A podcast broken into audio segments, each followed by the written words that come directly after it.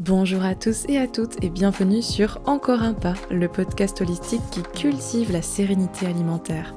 Je suis Alizé Perrin, sophrologue certifiée spécialisée dans les compulsions et je vous aide à vous réconcilier avec la nourriture et votre corps. Et bienvenue dans ce nouvel épisode, j'espère que vous allez bien. Ça faisait un petit moment, j'avais fait une petite pause avec le podcast et me voici de retour. Alors peut-être qu'il vous est déjà arrivé de ne pas manger de féculents le soir par peur de grossir. Est-ce que sinon vous avez peut-être déjà choisi du chocolat noir, même si vous préfériez le chocolat au lait? Voilà, vous avez peut-être des principes alimentaires aujourd'hui euh, basés sur des informations que vous entendez, que vous, vous engrangez en fait depuis très longtemps. Et justement, dans l'épisode précédent du podcast, j'accueillais une psychiatre spécialisée dans les TCA, Camille Ringot, et on discutait de tout ça. On discutait de euh, comment les idées reçues et les croyances sur la nourriture et le poids pouvaient avoir un impact sur notre corps et sur nos comportements alimentaires. Et surtout, ben, comment identifier ces idées reçues dans notre tête et développer un esprit critique vis-à-vis d'elles. Euh, comment développer un peu plus de voilà de nuances. Parce qu'il y a des choses qui sont vraies, des choses qui sont fausses.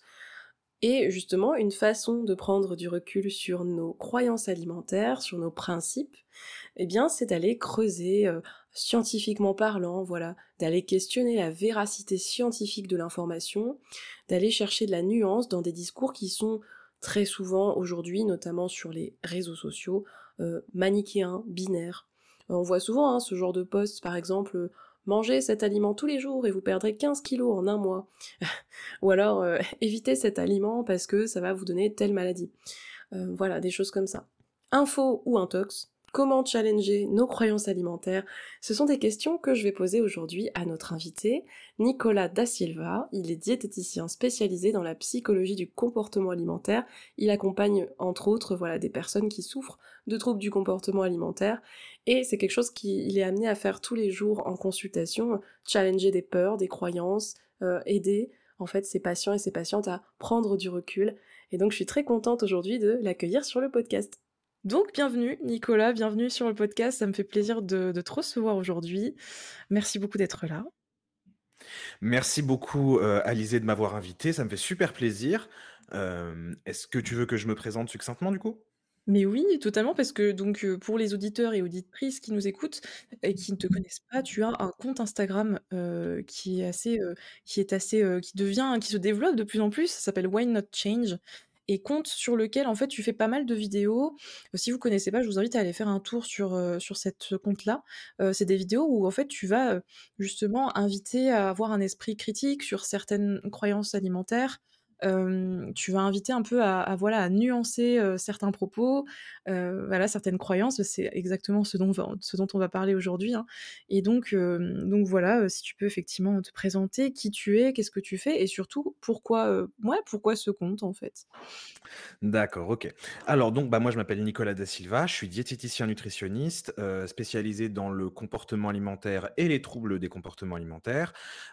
J'utilise majoritairement dans ma pratique des outils TCC et ACT, euh, thérapie d'acceptation et d'engagement, et aussi de la BPS, donc approche biopsychosensorielle, euh, en gros de la, de la, rééducation aux sensations alimentaires. Euh, et j'ai ce compte Insta Why Not Change alors à la base, c'était une démarche qui était quand même très égoïste parce que j'adore parler des trucs que j'apprends et je saoulais tout le monde avec ça, donc il fallait un endroit où les gens ils avaient envie de m'écouter.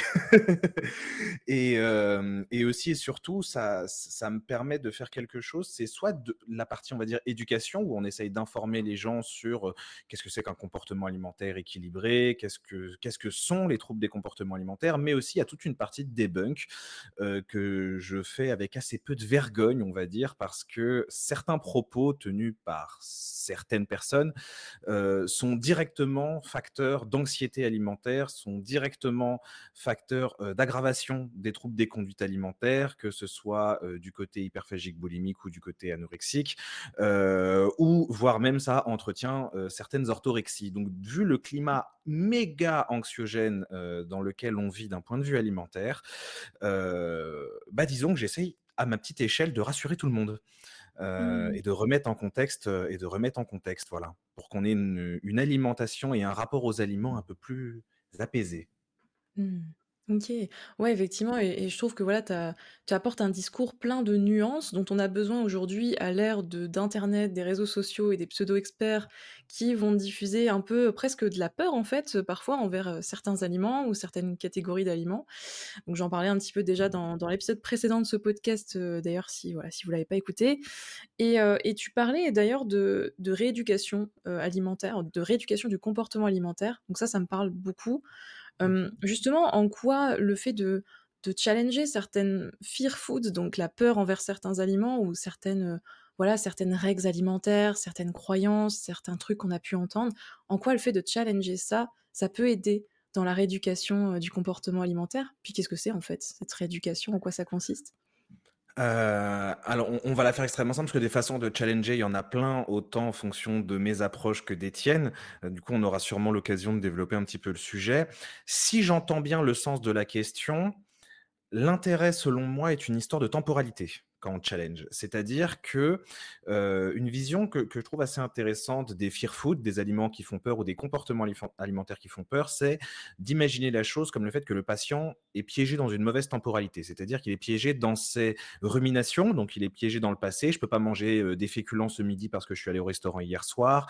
Heu, je ne peux pas profiter d'un restaurant parce que je me suis pesé ce matin et que le poids m'a fait peur, parce que tatati, parce que tatata ou dans le futur, dans ce qu'on appelle les anxiétés anticipatoires, heu, je ne peux pas manger ci parce que cet aliment va me faire grossir. Or dans le futur, heu, je sais pas, j'ai, heu, le mariage de ma meilleure amie et je dois rentrer dans cette robe, ou je vois ma famille à Noël, c'est un truc qui est hyper présent, je vais voir ma famille, dans quelques semaines et je veux surtout pas entendre, de la part de mes proches que j'ai grossi ou que j'ai pris du poids, donc je vais me méfier de certains aliments.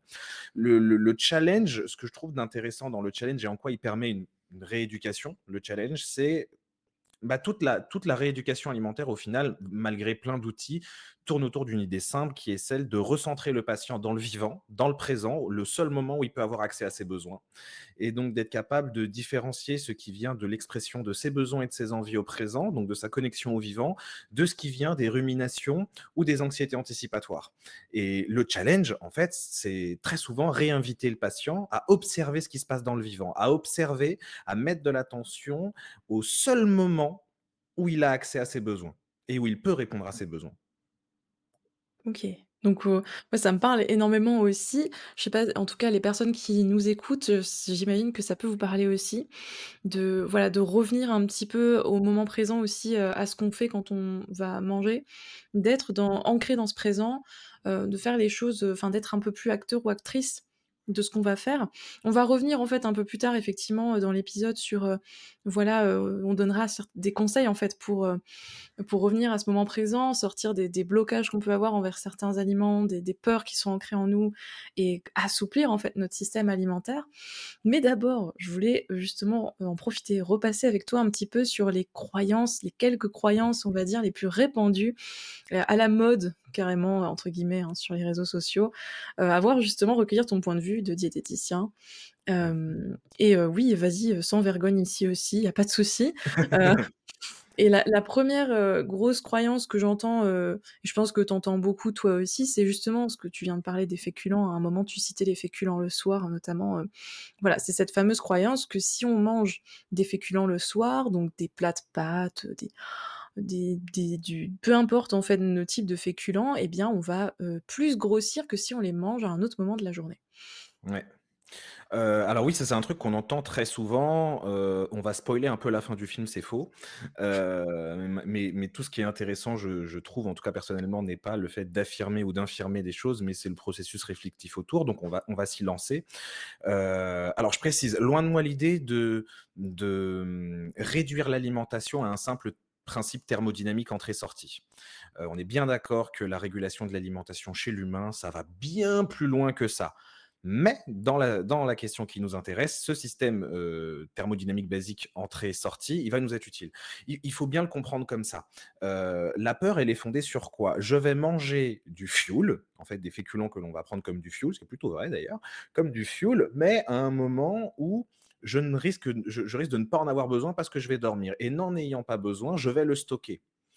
Heu, alors déjà, il faut bien comprendre un truc, à part pour les patients particulièrement sportifs, heu, les 2/3 de la de la consommation d'énergie qu'on a n'est absolument pas dédiée au mouvement ou à la réflexion ou à nos petites choses quotidiennes que l'on fait réveiller, mais simplement au maintien structurel, heu, de notre corps. C'est-à-dire que si on calcule un total énergétique pour un individu, à moins qu'il soit très, très, très sportif, ce qu'on va retrouver sur son total énergétique, c'est que les 2/3 de ce qu'il mange ne servent absolument pas à le faire bouger, mais simplement à rester en vie, à rester à 37 degrés, à faire battre son cœur, à faire bouger ses poumons et son diaphragme, heu, à assurer, heu, tout, tous les circuits biochimiques en cours pour que son corps puisse, bah, continuer à vivre tout simplement.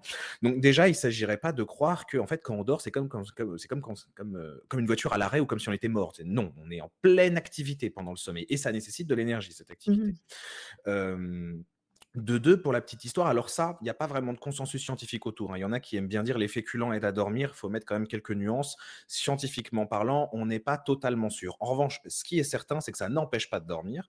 Heu, c'est selon certains, l'effet est neutre sur le sommeil, selon d'autres, heu, pour des raisons, heu, biochimiques dont on va peut-être pas rentrer dans les détails aujourd'hui, il pourrait favoriser la sécrétion de neurotransmetteurs, propices au sommeil et à la relaxation. Donc en tout cas, dans tous les cas, ça n'empêche pas de dormir. Heu, voire peut-être ça aide, mais on n'est pas totalement sûr. Mais surtout, surtout, surtout, ce qu'il faut comprendre, c'est qu'en fait, peu importe le moment de la journée où on mange, on le stocke, notre repas. Heu, si je mange, par exemple, un déjeuner classique à 700 calories, je ne brûle pas 700 calories, heu, dans la demi-heure qui suit. Donc mon mh. déjeuner, il est stocké. Il est stocké provisoirement avant d'être déstocké. Mmh imaginons une voiture qui roule, pour le coup, on va se servir du du principe thermodynamique un peu basique, une voiture qui roule. Que l'on fasse le plein tous les 50 kilomètres ou qu'on fasse le plein tous les 600 kilomètres, la seule chose qui va déterminer si on va faire déborder le réservoir ou arriver jusqu'à destination ou arriver en panne sèche, ça serait un rapport de combien d'essence je brûle à l'heure par rapport à combien d'essence j'ai injecté à l'heure. Mmh Heu, ça serait ce ratio moyen. Si ce ratio moyen, il est en faveur, du nombre de fois où on a mis le plein, bah, on va faire que remplir le réservoir jusqu'à ce qu'il déborde. Donc on va faire un excès calorique, c'est-à-dire en gros, sur une longue période de temps, je mange plus que ce que je dépense. À ce compte-là, oui, le poids monte et on stocke, effectivement. Si je mange moins que mes besoins, mais peu importe que ça soit en un repas, en 2 repas, en 3 repas, en 6 repas, ça c'est un principe thermodynamique basique qui est le corps a besoin de l'énergie pour fonctionner et on ne peut pas créer de l'énergie à partir de rien. Donc si notre corps respire, enfin si notre corps, bah oui, respire, que notre cœur bat, heu et qu'on n'est pas décédé, on est en train de brûler de l'énergie, heu et on ne peut pas faire sans, on ne peut pas l'inventer nulle part. Donc si on mange moins que nos besoins, même si c'est le soir sans aucun mouvement, on est forcément en dette énergétique. Certes, le Mmh. repas du soir sera sûrement stocké pendant quelques heures comme n'importe quel repas de la journée. Mais in fine, il sera brûlé, comme l'essence dans le réservoir d'une voiture. Qu'on soit allé à la pompe toutes les tous tous les 100 kilomètres ou tous les 600, in fine, l'essence finira par être brûlée si on en a besoin. S'il y a moins d'essence qui rentre dans le réservoir que d'essence qui rentre dans le moteur, elle finira par être brûlée. Ça, c'est le principe, heu, thermodynamique basique. C'est on après on peut parler de tout ce qu'on veut, on peut parler de chrononutrition, on peut parler de qui au Ouais. passage, d'un point de vue scientifique, est quand même assez bof prouvé. Heu, certes, les hormones peuvent influer sur le métabolisme, certes, ça peut influencer le stockage ou le déstockage de certains nutriments, certes, mais le le basico-basique, c'est le total calorique et ça, on peut faire ce qu'on veut avec nos hormones, on n'arrivera jamais à aller contre. Donc Mmh. non, manger des féculents le soir ne fait pas grossir, pas plus que le midi ou le matin, tout simplement pour un principe thermodynamique classique qui est: si j'ai besoin de cette énergie, que j'en ai besoin, dans la nuit qui vient ou le lendemain, elle sera utilisée. Si je n'en ai pas besoin, elle sera provisoirement stockée. C'est tout. OK. Bah, merci en tout cas, ouais, c'est, j'ai j'aime bien l'image de la voiture et du réservoir, heu, qui est, heu, hyper parlante. Je pense que pour les auditeurs et auditrices, c'était, assez parlant. Donc voilà, j'espère que c'était rassurant aussi. Faites-vous des plats, de pâtes, des carbonara, des bolognaises, allez-y et en plus c'est c'est complet, c'est bon. OK. ça, c'est important effectivement. Alors à défaut de savoir si ça favorise vraiment le sommeil, par l'entrée du tryptophane, au moins ce qu'on est sûr, c'est que c'est bon et de se coucher le ventre plein en étant satisfait d'avoir mangé, ça c'est sûr que ça aide toujours à dormir. Mmh et hem et justement, ça me fait penser à une autre, heu, à d'autres choses que j'entends souvent, tu vois? En parlant de pâtes et tout ça, parce que ça me fait penser à ça, tu vois? Mais j'entends souvent des personnes qui me disent, «Bah, ce plat-là, par exemple les pizzas, les quiches, tout ça, les croque-monsieur, c'est gras, c'est vraiment pas équilibré». En fait, de base, c'est ce genre de plat, c'est non, quoi et les seuls plats qui sont équilibrés dans l'esprit de ces personnes-là, c'est des salades composées ou ce genre de choses Mmh mh. et heu, finalement, dans ma tête, moi, je suis pas diététicienne, donc je me questionne et je me dis: «Mais attends, est-ce que c'est vrai? Est-ce qu'il y a pas moyen, hem, tu vois, de enfin, pourquoi est-ce que ce serait forcément catégorisé comme sur un seul mot, le mot gras? Est-ce que c'est vraiment vrai? D'un point de vue d'un diététicien, qu'est-ce que tu en penses de tout ça, des quiches, des pizzas, heu? Heu, alors, on est bien d'accord que c'est pas ce que je dirais, enfin, en tout cas, ma réflexion se limite pas à ça quand je le dis en consultation, mais j'aime bien mettre ce petit cette petite provocation, on va dire, pour attirer l'attention quand j'ai un patient qui me dit: «Ça, c'est mauvais» ou «Ça, c'est pas bon». Heu, alors on est bien d'accord qu'après on s'arrête pas à ça et puis on travaille sur le fond, mais j'aime bien rappeler ça. C'est quand le patient, par exemple, il me dit: «Oui, mais ça, c'est pas bon parce que c'est de la graisse» ou «Ça, c'est pas bon parce que c'est du sucre». Heu, je finis je leur dis: «Mais alors l'eau?» L'eau, c'est pas bon non plus parce que si on en boit un certain nombre de litres, ça va finir par être super agressif pour le rein, on va se déminéraliser et ça s'appelle l'apotomanie et et on finit à l'hôpital et et là, le patient me regarde en me faisant des gros yeux, mais tu sais, comme si j'étais la la dernière des andouilles et il me dit: «Oui, l'excès d'eau, oui». Je «Bah, Ouais. pourquoi on aurait peur d'avoir un excès en certains nutriments, mais pas en autres mais pas en d'autres, alors que littéralement tous les nutriments en excès ou en carence implique, heu, implique un danger et là, Mmh. après souvent le patient, surtout quand il est en insécurité, il a quand même il reste quand même accroché à son système de peur, donc il il est OK de dire: «Alors je veux bien qu'un peu de sucre ou un peu de graisse, ça soit pas trop mauvais». Heu et je lui re-reprends l'exemple de l'eau. Je lui dis: «Mais alors tu es en train de me dire que l'eau, quand on dépasse pas 3 litres, c'est pas trop grave?» Il dit: «Non, l'eau en» il est généralement le patient me reprend pour une andouille et me dit: «Non, l'eau en dessous de 3 de 3-4 litres, c'est pas que c'est pas trop grave, c'est que c'est très bon». Bah oui, bah, c'est exactement pareil pour les sucres et les graisses, parce que les graisses, ça reste un un formidable allié énergétique. C'est notre source d'énergie la plus la plus fiable. Si on doit reprendre la Mmh. la la métaphore de la voiture, j'aime bien représenter les graisses comme le diesel. C'est-à-dire, c'est fait pour, rouler sur l'autoroute de manière hyper stable, n'avoir aucun décrochage d'énergie. Ça assure une satiété qui est stable, une énergie qui est stable et en plus, c'est vecteur de plein de vitamines qui sont, bah, indispensables, ce qu'on appelle les vitamines liposolubles. Heu et pareil pour les sucres, hein, heu, les sucres qu'ils soient, heu, alors ça se dit plus sucre lent et sucre et sucre rapide, mais on se comprend, les sucres complexes ou les sucres raffinés, bah, pareil, ils sont indispensables, soit parce qu'ils sont vecteurs, de vitamines, soit parce que c'est simplement du fioul, soit notamment pour les sucres raffinés, bah, avoir un coup de pompe d'énergie, ça sert à tout le monde, quoi.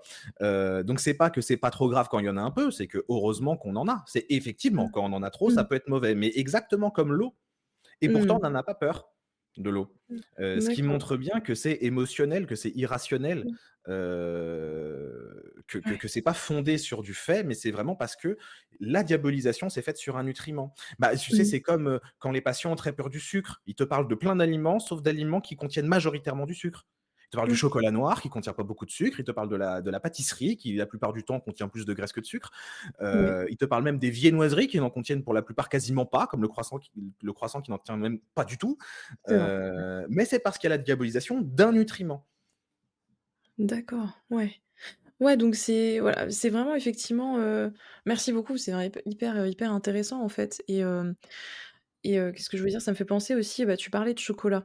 J'ai envie de poser du coup à chaque fois, heu, j'ai envie de poser une autre question du coup sur le sur le chocolat, notamment ch ce fameux truc, heu, cette opposition, heu, chocolat noir, chocolat au lait, heu. Mmh mh.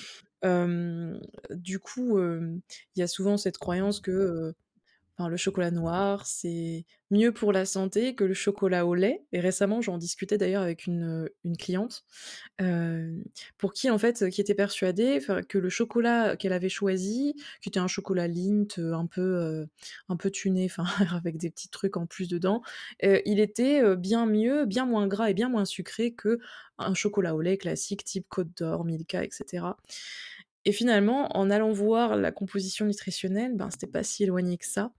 Moi, je voulais te demander, en fait, heu, est-ce que le chocolat noir est-ce que ce fameux débat-là, dans ce fameux débat, est-ce que le chocolat noir vaut vraiment mieux que le chocolat au lait? Heu, est-ce qu'il y a une réelle, heu, grosse différence au niveau, de la santé? Alors si j'étais si j'étais un petit peu taquin, je dirais: «Il y a une énorme différence au niveau du goût, heu, il y a que le chocolat noir qui vaut, je veux rien entendre». Mais en vrai en vrai, bien évidemment, on a le droit d'aimer le chocolat qu'on veut. Hem Tu as parlé de de d'informations nutritionnelles et ça, je trouve ça intéressant.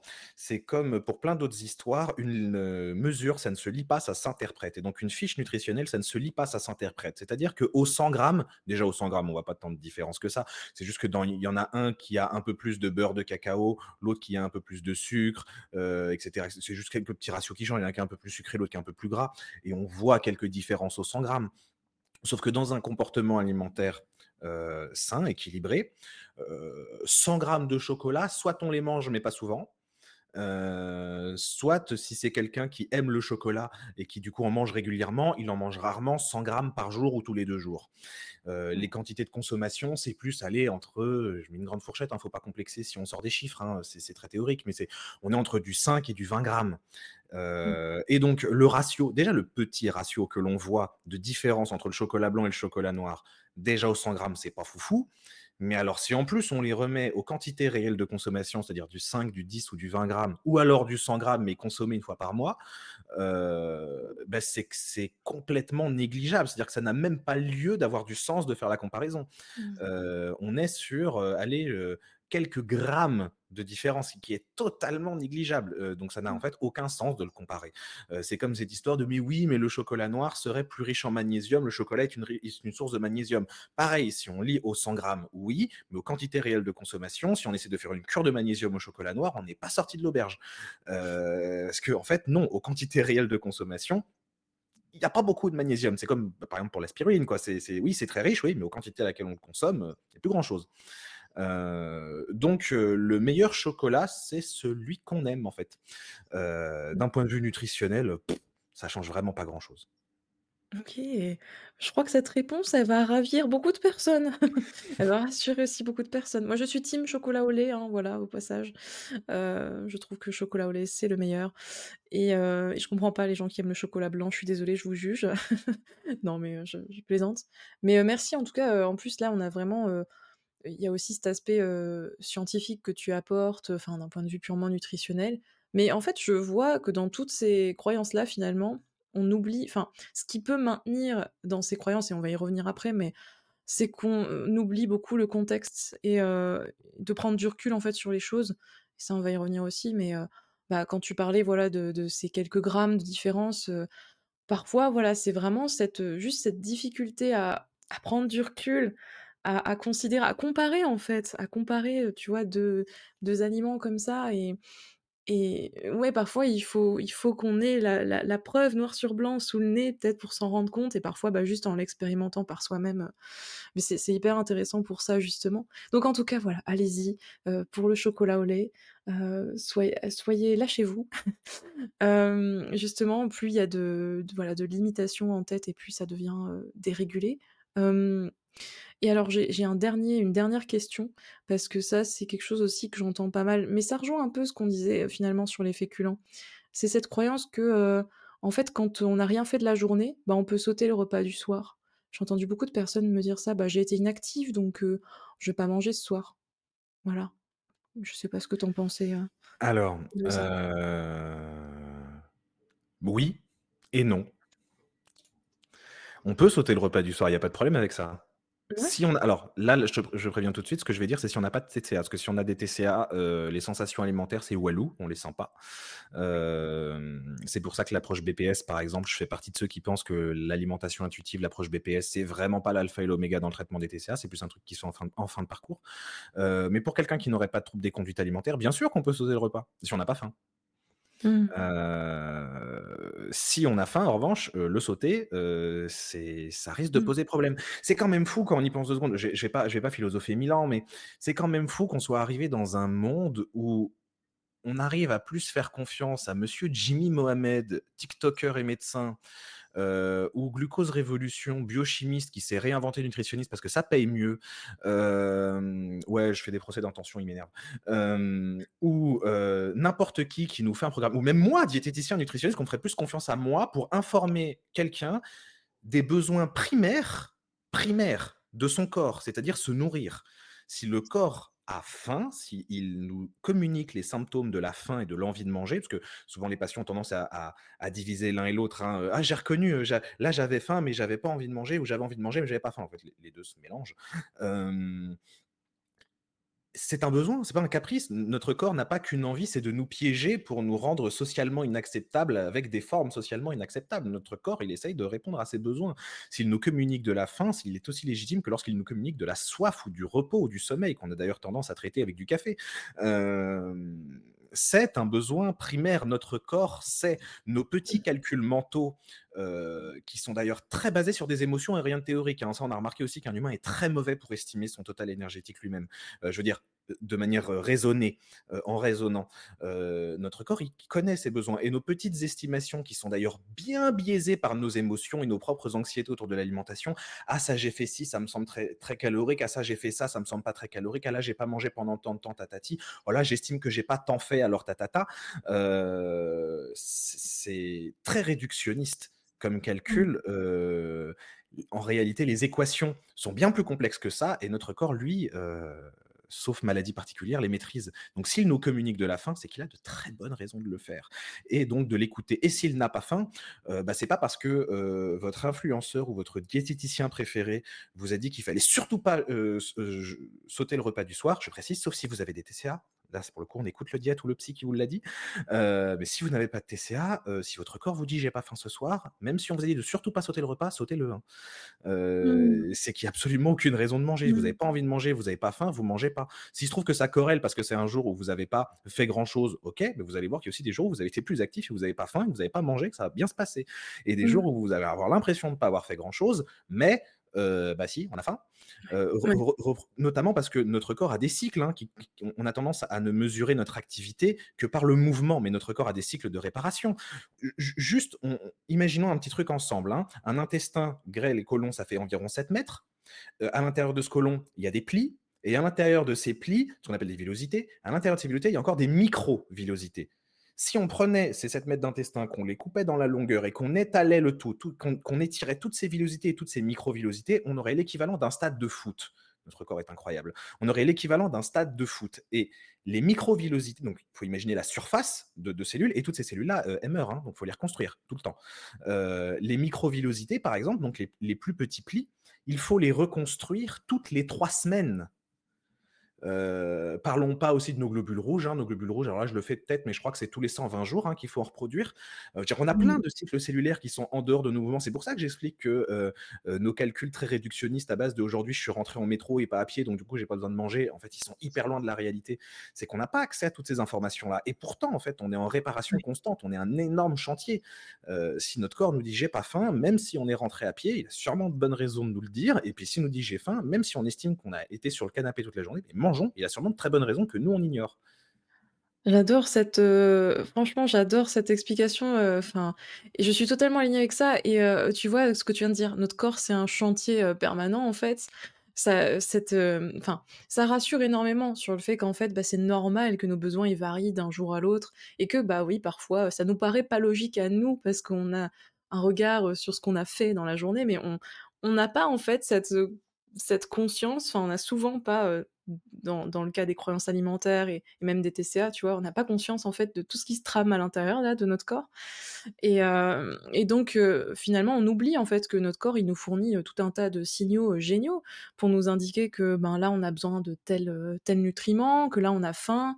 Même si parfois, oui, ça peut nous étonner, en fait, mais mais je pense qu'il y a une vraie relation de de confiance à reconstruire aussi, tu vois? Dans dans toutes ces problématiques-là, de relation à la nourriture, au corps et cetera, de de fear food et tout ça. C'est vraiment une histoire de ouais, je pense de se de se refaire confiance là-dessus, et de basculer en fait, heu, effectivement, tu disais tout à l'heure, heu, on a tendance à facilement, heu, très facilement, faire davantage confiance à des personnes sur les réseaux sociaux, des espèces de gourous en fait, voire en fait des personnes qui, disent pas forcément des choses, comment dire?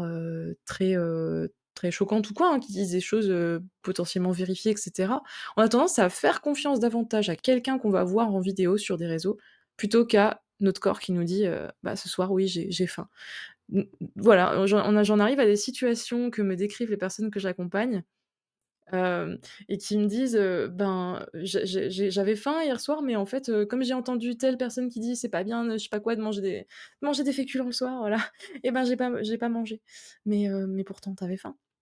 Donc voilà, je trouve ça hyper important de de rappeler ça, et et aussi de garder un esprit critique par rapport à tout ce qu'on lit, notamment sur les réseaux, parce qu'il s'y passe quand même des tas de choses pas normales, heu, de garder un esprit critique sur ce qu'on lit, sur ce qu'on voit.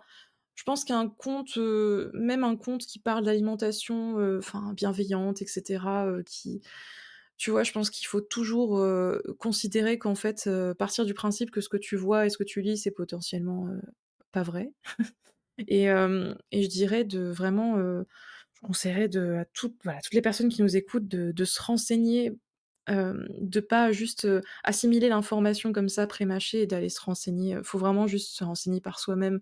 Parfois, on se rend compte de choses, qu'on a ancrées en nous, de croyances qu'on a ancrées depuis des années, des années, vraiment des années, voire des décennies et qui en fait sont complètement fausses. Et ça se voit pas que dans l'alimentation d'ailleurs, ça se voit dans plein d'autres, domaines. Mais je pense que, bon, on a débunké les les principales, croyances, même s'il y en a des tas d'autres, hein, mais je vous conseille d'aller voir, sur le compte de Nicolas pour, plus de debunk, si vous souhaitez un peu, assouplir votre alimentation. Et justement, en fait, peut-être aussi que, les personnes qui nous écoutent, vous dites: «Mais moi, je sais déjà un peu, tout ça. Je sais en fait, que, finalement, le féculent le soir, ça fait pas grossir et cetera. Je sais ça, mais en fait, heu, je sais pas comment faire pour, casser cette peur-là, pour, pour, franchir le cap». Et du coup, j'ai envie de te demander, toi, quels seraient, voilà, tes tips, tes conseils principaux pour challenger un petit peu les peurs, les croyances qu'on peut avoir envers certains aliments? Bah, le truc que je trouverais intéressant, c'est-à-dire c'est déjà d'essayer de les classifier. Déjà de voir si nos peurs, elles sont liées à des comportements ou à des aliments, ou à des aliments en certaines quantités, ou à certains comportements avec des aliments.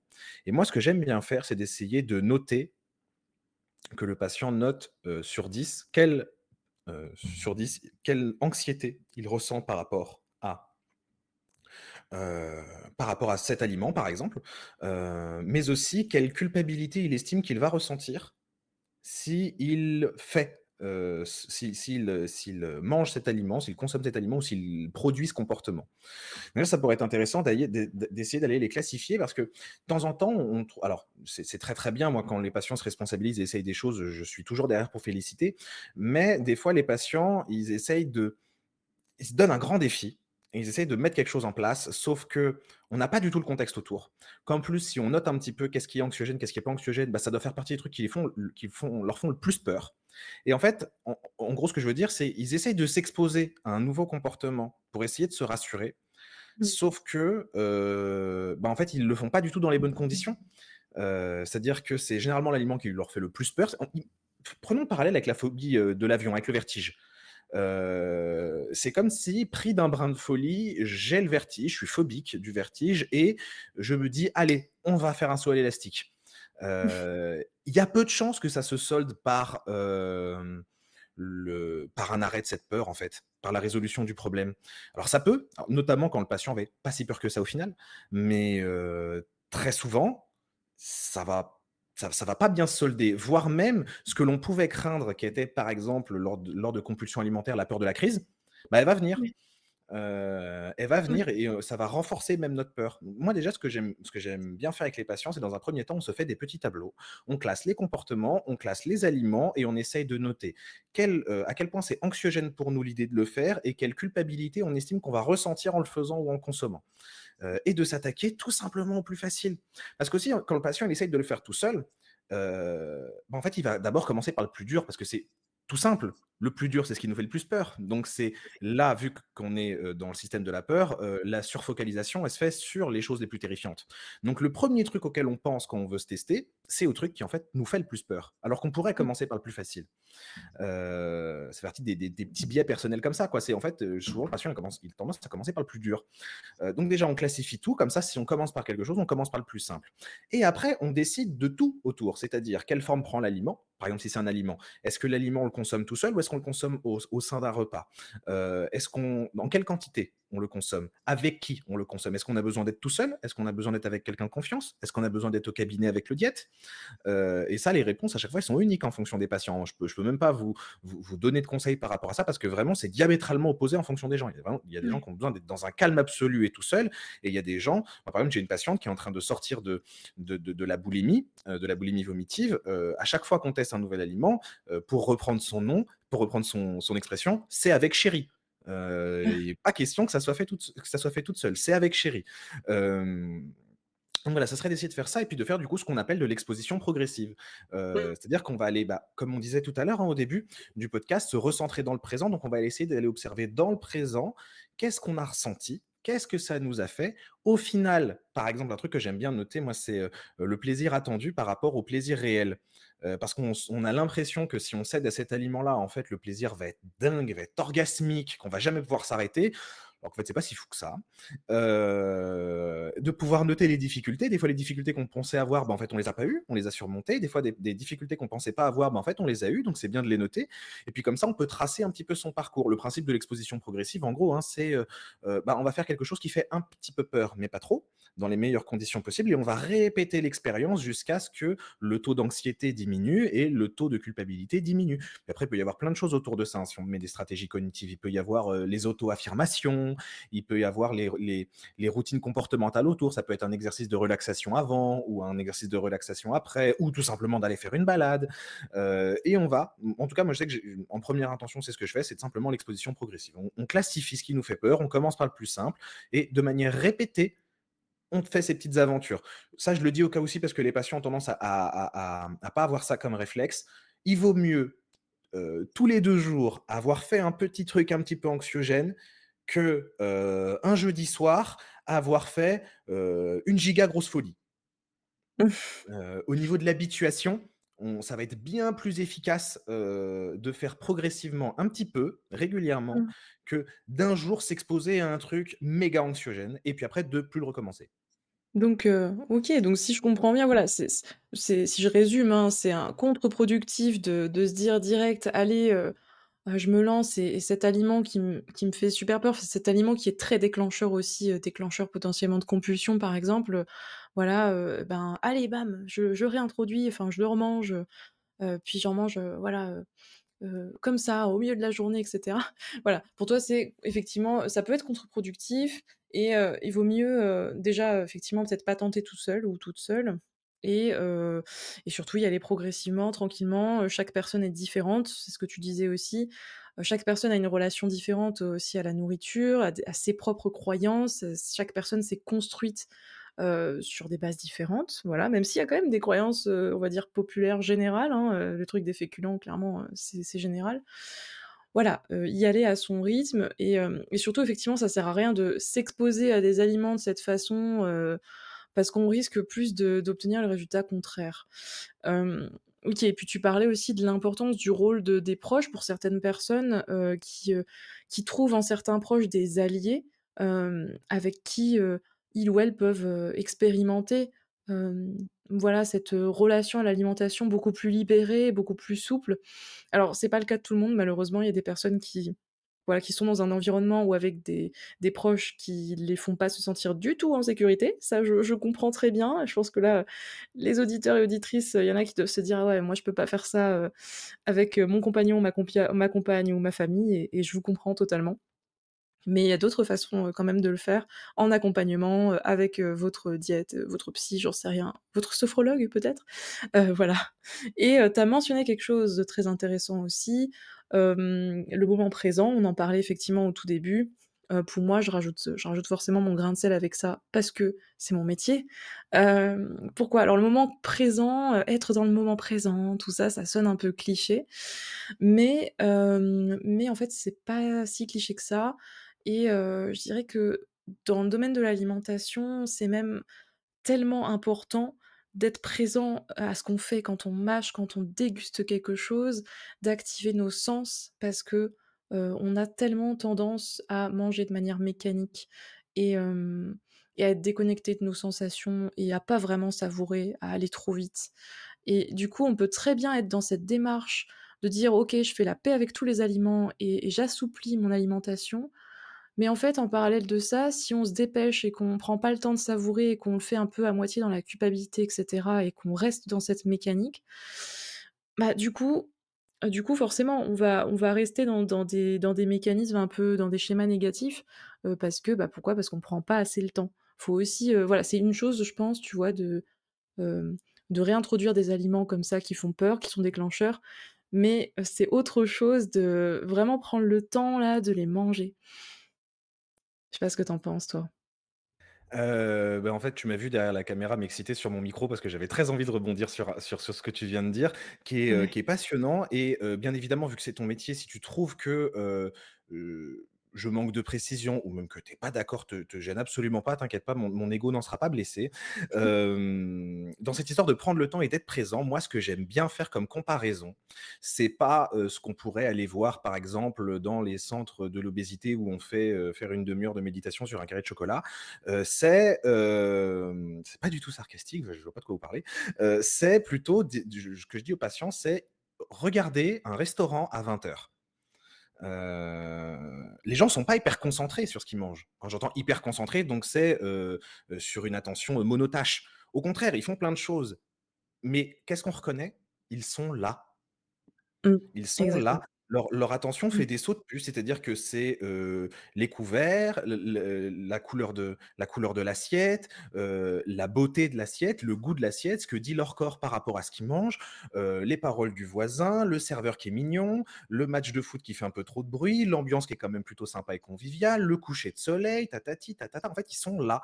Ils sont pas hyper concentrés, heu, mais leur esprit est là. Il fait des sauts de puce entre différents sujets. Ils sont simplement Mmh. là. Au final, est-ce que le le le le temps serait pas simplement un symptôme de l'absence? Heu, c'est-à-dire qu'on Mmh. peut manger, pas en une heure, mais même parce qu'on n'a pas le choix, par exemple, manger en 15 minutes ou en 20 minutes, mais que ça soit bon, mais qu'on ait été là. Donc juste garder à l'esprit qu'en fait, le but, c'est d'être là. Que ça soit un peu Mmh. rapide, un peu court, qu'on n'ait que l'assiette devant soi ou qu'on ait un podcast, bah, comme celui-ci, ou heu, la télé, ou qu'on soit dehors ou qu'on regarde autre chose. Le principe, c'est toujours le même, c'est juste d'être là. Bah, merci d'avoir fait ce rappel parce qu'effectivement, heu, effectivement, il y a cette image un peu de: «Ah, il faut que je mange, en conscience» et puis ça devient carrément une sorte d'injonction, quoi. Il faut absolument que je mange en conscience et cetera. Non, en fait, heu, il y a une différence entre, entre cette, ouais, ce cette espèce de croyance-là, heu, de manger en faisant une méditation, comme tu dis, pendant une demi heure et puis être acteur, être actrice, être, être là, être à ce qu'on fait.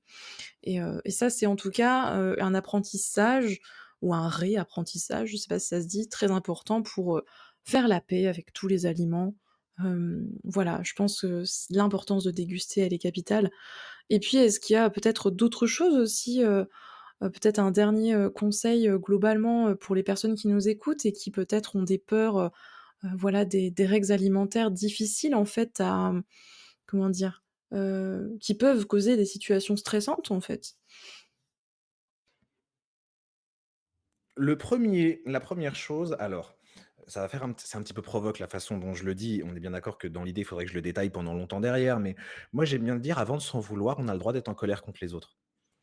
Heu, c'est-à-dire qu'on pourrait on pourrait ménager on pourrait imager la culpabilité comme, heu, le ministère de l'Intérieur qui fait en sorte que l'on que l'on n'enfreigne pas nos propres règles. Mais quand quelqu'un nous dit par exemple: «Ah là là, heu, tu manges trop de frites toi, heu, ah bah, tu as un bon coup de fourchette, heu, et tatati, attention, cet été, faut mettre le maillot de bain», avant de s'en vouloir, on a le droit d'être en colère. Ouais. Parce que peut-être que c'est pas nous qu'avons, heu, un comportement déplacé. On on on fait on Mmh. passe déjà notre temps à bien se remettre en question, hein. Peut-être que c'est pas nous qui avons un comportement déplacé, peut-être que c'est l'autre qui a un comportement déplacé. Tout Mmh comme par exemple pour ceux qui ont des TCA, heu, des amis qui nous râlent dessus ou qui nous parlent plus parce que certaines sorties nous sont inaccessibles, avant de s'en vouloir et de se dire qu'on guérit pas assez vite, peut-être qu'on a le droit d'être en colère contre des amis qui sont pas suffisamment compréhensifs sur, une pathologie mentale et au passage pour certaines d'entre elles, parmi les plus mortelles. Mmh. ça, je pense que ça pourrait être un 1er conseil. Pour le 2e conseil, un un un peu plus en amont sur la recherche de l'information. Alors, ça va peut-être paraître un petit peu contre-intuitif parce que tous les 2, Alizé, on on on s'évertue depuis le début de ce podcast à dire: «Écoutez-vous, écoutez-vous, écoutez-vous» Oui. et bah, là, je vais justement dire le conseil inverse, je vais dire: «Vous écoutez pas trop».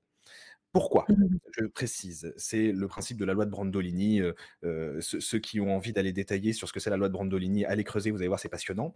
Pourquoi? Mais en gros, il y a un biais cognitif humain qui est le suivant: si une information m'arrive et qu'elle semble déjà coller avec mon système de valeurs de base ou que je l'ai déjà entendue suffisamment de fois, je vais avoir tendance à pas être très critique envers elle et à l'absorber rapidement. Heu, alors que si une information vient contredire tout mon système de croyances déjà existant, je vais avoir tendance à être beaucoup plus critique, à la rejeter ou à demander de plus beaucoup plus grosses échelles de preuves. Ce qui veut dire que, bah, en fait, si vous écoutez ce podcast, c'est qu'il y a de grandes chances que la chose diététique alimentaire, heu, vous intéresse et donc du coup, que vous soyez pas là pour rien et que donc possiblement, vous ayez déjà appris pas mal de choses ou que vous-même ayez plus ou moins d'anxiété par rapport à certains aliments. C'est beaucoup plus facile pour n'importe qui de vous faire rentrer une nouvelle anxiété que de vous en faire sortir une. Ça, c'est le principe de la Brandolini, c'est notamment faire rentrer une bêtise, heu, ça met 2 minutes. Expliquer pourquoi cette bêtise est fausse, ça met beaucoup plus longtemps. Hem et voilà, on a ce biais-là dans notre cerveau qui peut être très pratique pour tout un tas d'opérations mentales, mais qui, dans l'acquisition d'informations, peut être contre-productif, c'est ce biais-là. En fait, justement, si quelqu'un vient vous voir et vous dit, on n'a pas eu le temps d'en parler aujourd'hui, mais le sucre, ça rend addict, par exemple et bah, c'est sûr que dans un climat aussi anxiogène alimentaire, c'est super facile à croire, heu et c'est justement parce que c'est facile à croire qu'il faut s'en méfier. Quand c'est hyper facile à croire, quand ça paraît hyper dichotomique, heu et qu'en plus ça a tendance à nous charmer, mmh, peut-être que c'est pile à ce moment-là justement qu'il faut faire gaffe et qu'il faut aller faire quelque chose de pas du tout naturel, c'est d'aller chercher des choses qui vont à l'encontre de son avis, heu et d'essayer de regarder si les échelles de preuves dans les arguments qui vont contre notre avis de base, est-ce qu'elles sont pas un petit peu plus légitimes que ce sentiment presque, comment dire? Presque divin que mon intuition aurait raison là-dessus. Mmh. Ouais, bah, écoute, je pense que je peux proposer qu'on qu'on clôture le podcast sur ces mots, sur ces pistes de réflexion-là que je trouve hyper intéressantes. Effectivement, on n'a pas trop eu le temps d'aborder la grande question de l'addiction au sucre, hem, parce que je pense que ça pourrait faire l'objet d'un podcast complet, voire de des heures et des heures de podcast. Heu, c'est un débat en cours, heu, voilà et je vous conseille, comme comme vous conseille Nicolas, d'aller, regarder un petit peu par vous-même, voilà, les les études, vraiment, de lire vraiment les études plutôt que les personnes qui font qui tirent des conclusions, heu, de ces études et qui les déforment.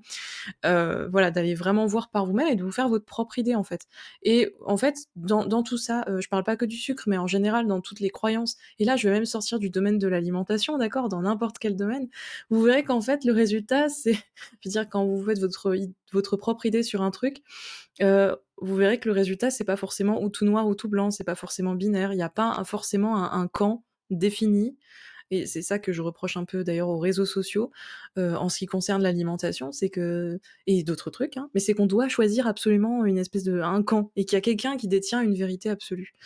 Alors que non et puis chacun et chacune, je rajouterais, hein, pour conclure un peu, tout ça, que voilà, chacun et chacune, vous avez votre, construction, votre système alimentaire, j'aime bien dire ça, je sais pas pourquoi, mais parce que je trouve que c'est très vrai, c'est on a un système, en fait. Il y a des choses qui fonctionnent pour vous, qui fonctionneront pas pour d'autres. Il y a des habitudes que, voilà, qui vous font du bien et que d'autres considèrent, heu, comme étant, heu, «pas bien» entre guillemets, enfin, voilà. Chacun voit aussi un petit peu midi à sa porte. L'essentiel, c'est que vous arriviez à trouver, heu, c'est un peu cliché, mais voilà, votre propre équilibre, ce qui vous apporte l'équilibre, ce qui vous apporte un apaisement, en fait et que si vous sentez qu'il y a quelque chose, une règle alimentaire, un principe que vous appliquez, un aliment que vous évitez, voilà et que ça vous cause du stress dans votre vie, que ça vous cause, voilà, des sensations désagréables, de mal-être dans certaines situations, peut-être que c'est à creuser, à remettre en question. C'était ça que je voulais rajouter. Heu, je pense qu'on peut, qu'on peut conclure là ce cet épisode qui, heu, qui est très riche. Merci beaucoup, Nicolas pour, ton savoir, voilà et puis ton, tes explications très claires et même cette, pointe d'humour, et la provoque aussi parce que j'aime bien la provoque, il y a pas de souci. On peut te retrouver, sur les réseaux? Tu as également un site web tu prends, des patients et des patientes en consultation. Tout ça, bien sûr, je mettrai, les liens qu'il faut dans la description de l'épisode, voilà. Et puis, bien sûr, heu, faudra pas hésiter à nous envoyer des petits messages, à nous spammer, sur, Instagram si vous avez des questions, des retours suite à cet épisode, n'hésitez pas. En tout cas, merci beaucoup Nicolas, c'était trop chouette. Merci beaucoup Alizé, merci beaucoup de m'avoir laissé, heu, m'avoir laissé m'exprimer sur tous ces sujets-là. J'espère que toi aussi ça t'a plu, j'espère que ça vous a plu à tous ceux qui écoutent et heu, je n'ai pas grand chose à dire de plus que, bah, un grand merci. J'espère que ça a été utile et peut-être même une petite citation: «Prenons soin, heu, de la méthode avec lesquelles nous nous mettons des choses dans la tête». Mmh. OK, merci beaucoup. Et écoutez, si ce podcast vous a plu, n'hésitez pas à encourager mon travail, heu, en mettant la note de 5 étoiles sur Spotify, sur Apple Podcast et puis bien sûr, n'hésitez pas à venir, heu, voilà, papoter avec moi ou Nicolas en message. Ce sera avec plaisir. En attendant le prochain épisode, je vous souhaite à tous et à toutes une belle journée. Je vous dis à bientôt. Prenez soin de vous.